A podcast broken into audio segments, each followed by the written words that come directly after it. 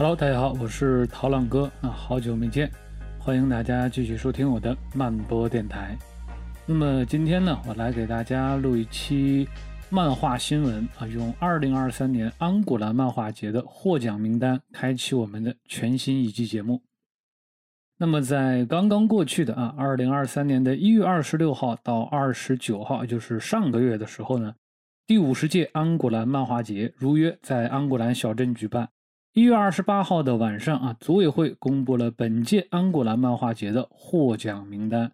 法国漫画家利亚德·萨杜夫，因为他广受好评的作品《未来阿拉伯人》，赢下了本届的安古兰大奖——安古兰城市奖。那么这个奖项呢，是类似于终身成就奖。那么利亚德·萨杜夫也将顺理成章的成为下一届安古兰漫画节的评委会主席。那么，作品类的大奖金野猫奖则被《事物的颜色》这部作品顺利拿下。那么接下来呢，就让我们来简单的看一下都有哪些作品在本届的安古兰漫画节上折桂。首先呢，我们先来说一下最佳作品，也就是刚才提到的金野猫奖。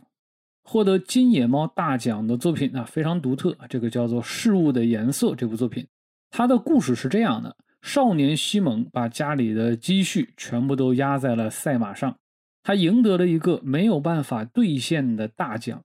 但是呢，与此同时，他的母亲陷入了昏迷，而他的父亲也失踪了。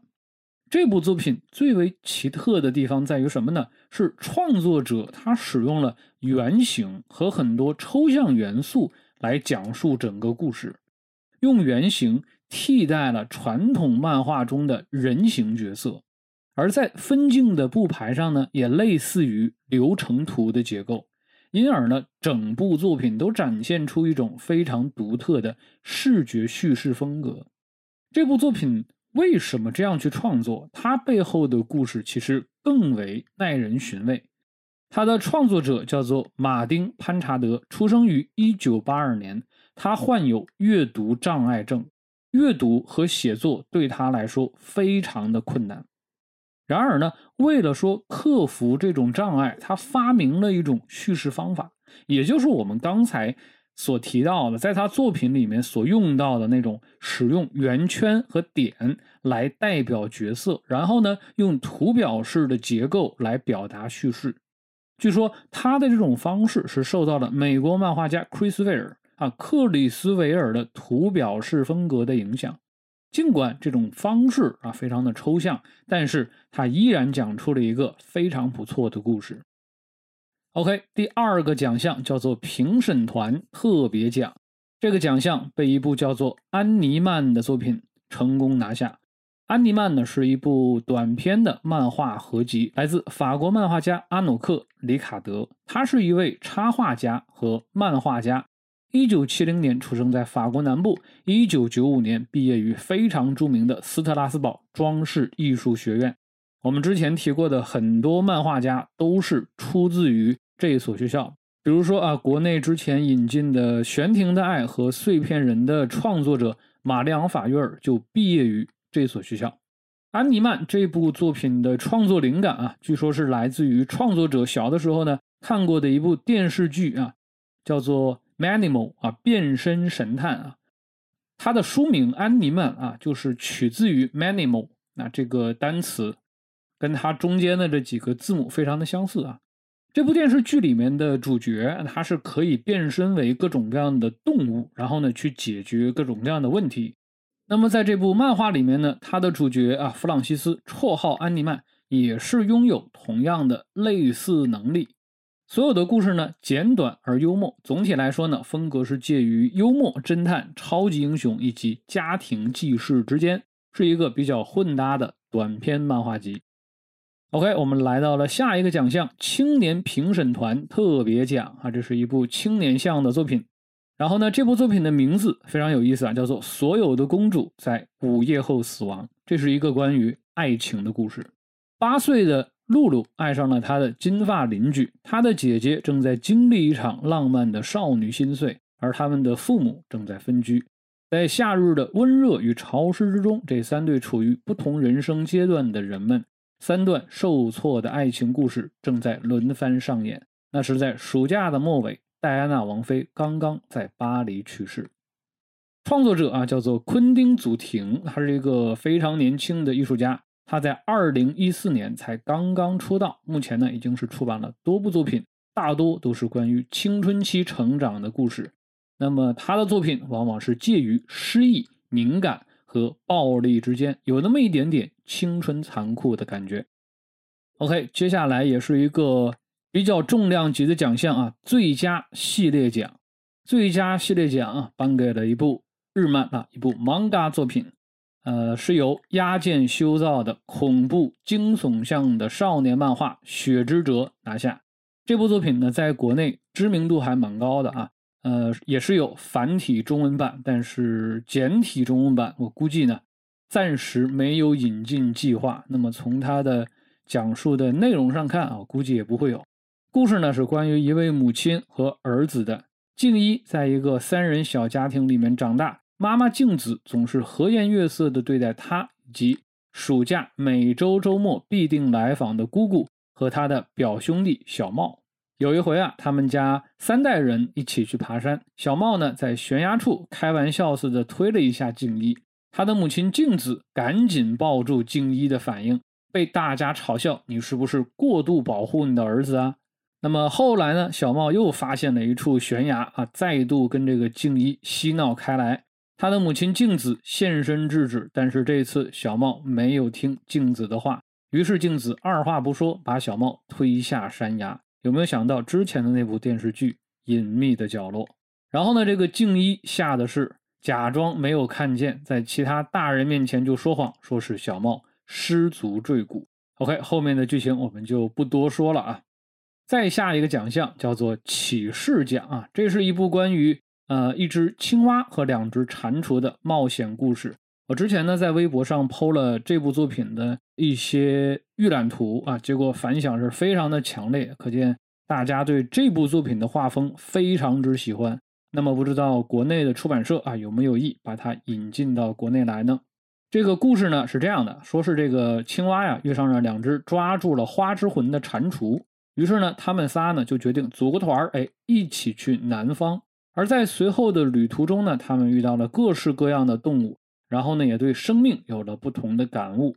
这是一个迷人而富有诗意的故事，线条呢轻盈细腻，让人想到了莫比斯和宫崎骏笔下的世界。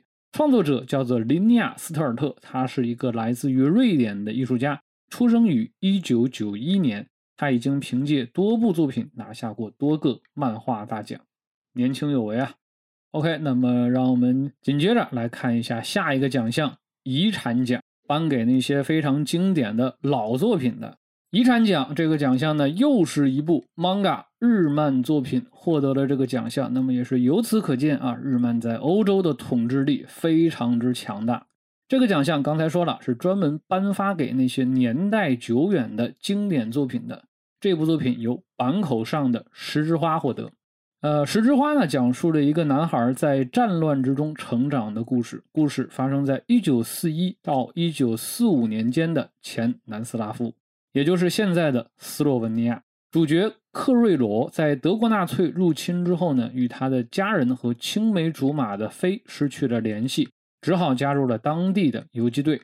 坂口上一九四六年出生于日本，高中在读期间呢，加入了手冢治虫所创办的虫制作公司。担任了《铁臂阿童木》《森林大帝》《断代骑士》这些动画作品的动画原画和演出工作之后呢，就成为了自由职业者。一九六九年以漫画家的身份正式出道，《十之花》是他为数不多的三部长篇作品中的一部。另外两部呢，一部叫做《Version》啊，另外一部《一休和尚》。坂口上呢，他有一个短篇作品集啊，《十二色物语》。不久之前呢，也是被引入了国内。关注他的朋友呢，不妨去买来看一看。OK，紧接着是下一个奖项，叫做青年才俊奖。青年才俊奖呢，由一部呃由小说改编的漫画作品获得。这部作品叫做《火鸡的远征》，它的原著小说呢是来自于美国作家凯瑟琳·卡尔，故事是关于一群火鸡的故事。话说，十岁的主人公西蒙格林啊，想到了一个赚大钱的方法。他呢就打算说呀，我把一群火鸡从密苏里州的东部一路赶到新兴城市丹佛，这样的话呢，我就可以靠着赚差价大赚他一笔。当然了，这趟旅途可并不像他想象中的那么简单。西林格蒙在接下来的旅途里面将遇到很多的困难和危险。那么，我们可以把这部作品啊看作是一个青春版的公路片 OK，接下来的一部作品啊，另类漫画奖。那么这是一个专门面向独立漫画杂志的奖项。那么在最近的这十几年里面啊，国内唯一一次站上安古兰漫画节颁奖台的啊，就是之前呃这个 Special Comics 啊特别漫画第三季获得的一个奖项。他获得的那个奖项就是这个另类漫画奖。本次呢，这个奖项在我之前的时候，我看他的入围名单的时候。发现了里面有一个某大学某社团的某杂志入围啊，呃，我之前倒是有剖过他们的名字，但是有他们那儿的同学提醒我，还是不要泄露的好，所以我就删掉了。所以这个地方呢，我们也不提是什么杂志了啊。但是很遗憾，这个国内的漫画杂志也没有获奖。那么这个奖项的获奖者啊，是一本来自于加泰罗尼亚语的独立漫画杂志《For the Course》，我不知道读的对不对啊。OK，接下来的一个奖项叫做侦探漫画奖。侦探漫画奖呢是由法国国家铁路公司啊，它所赞助的一个奖项，每年都会颁。那么这个奖项也是专门面向某一种类型的漫画的，就是犯罪类型的侦探漫画。之前国内引进过一个叫做《软盘的秘密》啊，它是一个横开本的特别厚的一个书。这本作品就曾经获得过这个侦探漫画奖。那么，二零二三年的这个奖项颁给了一部叫做《猎犬》的作品。这个作品讲的是什么呢？是说啊，有一天啊，两个酒友发现自己呢，哎，手上有一只狗，但是问题是什么？这只狗的主人已经死掉了。于是呢，他们就决定找个亲戚，然后把狗交给他们。但是在这个过程里面，就充满了各种各样的变数。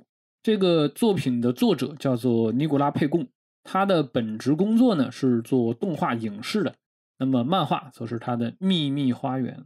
那么有的时候，呃，恰恰是这种看似不是他主业的业余爱好，反而呢能够创作出一些佳作出来啊，这也是呃蛮奇怪的啊。OK，呃，再接下来的一个奖项叫做法国电视公共奖，获得这个奖项的这个作品叫做。樟脑丸啊，或者叫卫生球，这是一部来自于阿根廷创作者的自传式的漫画。十九岁的罗西奥啊，在他的祖母维尔玛的葬礼之后，搬进了他的老房子里面。罗西奥呢，就在祖母的房间里面开始回忆起祖母之前的生活。那么，这是一个始于上世纪二十年代意大利的家族往事，充满了悲剧色彩。他祖母维尔玛的父母。在他出生之后不久，就逃离了意大利。他们身无分文地抵达了阿根廷。维尔玛悲剧的一生由此开始。在他此后的一生中，充满了各种各样的理想的幻灭、个人的牺牲以及感情的破裂。创作者呢，叫做索尔奥特罗啊，他是一九八五年出生在阿根廷的首都布宜诺斯艾利斯。他是一位漫画家、儿童插画家以及纺织品设计师。他于二零一零年毕业于布宜诺斯艾利斯大学的纺织设计专业，并且在学校中教授刺绣、针织和毛毡设计。同时呢，他也广泛的参与绘画创作，并且也会教授一些相关的课程。目前呢，他正在安果兰小镇进行驻地创作，并且呢，打算尝试一下南美特有的艺术风格——魔幻现实主义。那么，让我们期待他的下一部作品。OK，接下来呢，我们来到了下一个奖项——高中生选择奖。获得这个奖项的作品名字叫做《非洲难民日记》，这是一部关于流亡欧洲的非洲难民们的故事。坦纳是一个来自于非洲国家啊厄立特里亚的小男孩啊，他离开了他的非洲家园，前往欧洲寻求庇护。他跟其他数百名像他一样逃离苦难和饥饿的移民一起抵达了西班牙，去面对他们充满。未知的生活，那么这也算是现在欧洲啊所面临的一个非常现实的状况，就是难民问题。那么感兴趣的朋友也可以去找来看一看这部作品的艺术风格非常的独特，他用了一种类似于蜡笔涂鸦式的方式去创作，然后整体的叙事的风格也非常有意思。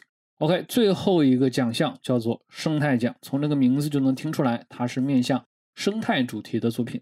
那么获得这个奖项的作品叫做《太阳之下》，那么它是通过讲述啊一个家庭三代人的故事，作者安娜佩尼亚斯揭示了自1969年以来西班牙旅游政策对巴伦西亚这个城市的巨大影响，比如说导致了这个城市传统活动的消失、海岸线的过度开发、土地投机的多次发生以及过度的文旅开发。每一个都是面向生态问题的命题。那么，OK 啊，以上呢就是在安古兰的官方网站上啊所给出的本届安古兰漫画节所颁出的十二个主要的奖项。当然了，这十二个奖项其实并不是这次安古兰漫画节上所有的奖项，因为安古兰漫画节它是一个非常大的活动，它大大小小其实是有几十个奖项的。那么官方所报道的呢，就是其中一些比较有分量的重量级的奖项。那么除此之外呢，还有一些偏小型的、非常驻性的奖项啊，没有列入其中。比如说呢，咱们这个中国出版社啊，中信和漫传奇所出品的刘慈欣科幻漫画系列作品啊，也是出版了法文版。它其中有一本叫做《赡养人类》啊，就获得了中学生喜爱的年度佳作奖。像我们刚才有提到一个高中生选择奖，那么这个中学生喜爱的年度佳作奖跟那个其实是相对应的，只不过呢，啊分量可能没有那个更高一些。但是呢，无论如何，还是恭喜漫传奇的这个创作团队。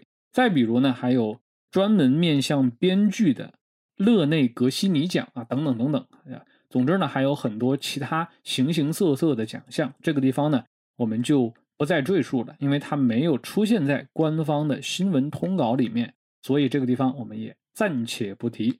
呃，关于本届的安古兰漫画节获奖作品名单，我们就简单的给大家介绍到这里。那么最后有一个悬而未决的问题，不知道今年这些获奖的作品会有几部被引进国内呢？那么按照我们之前的经验来看，一定是会有一些作品。因为获奖而被出版社相中，然后把它引进到国内。比如说之前国内出的《我是如何上天的》，再比如去年刚刚出的《冰岛萨迦》啊，都是之前在安古兰漫画节上成功折桂的作品。那么今年又有哪些作品会被引入呢？OK，今天呢我们就聊到这里。我是涛浪哥，感谢大家收听，我们下期接着聊。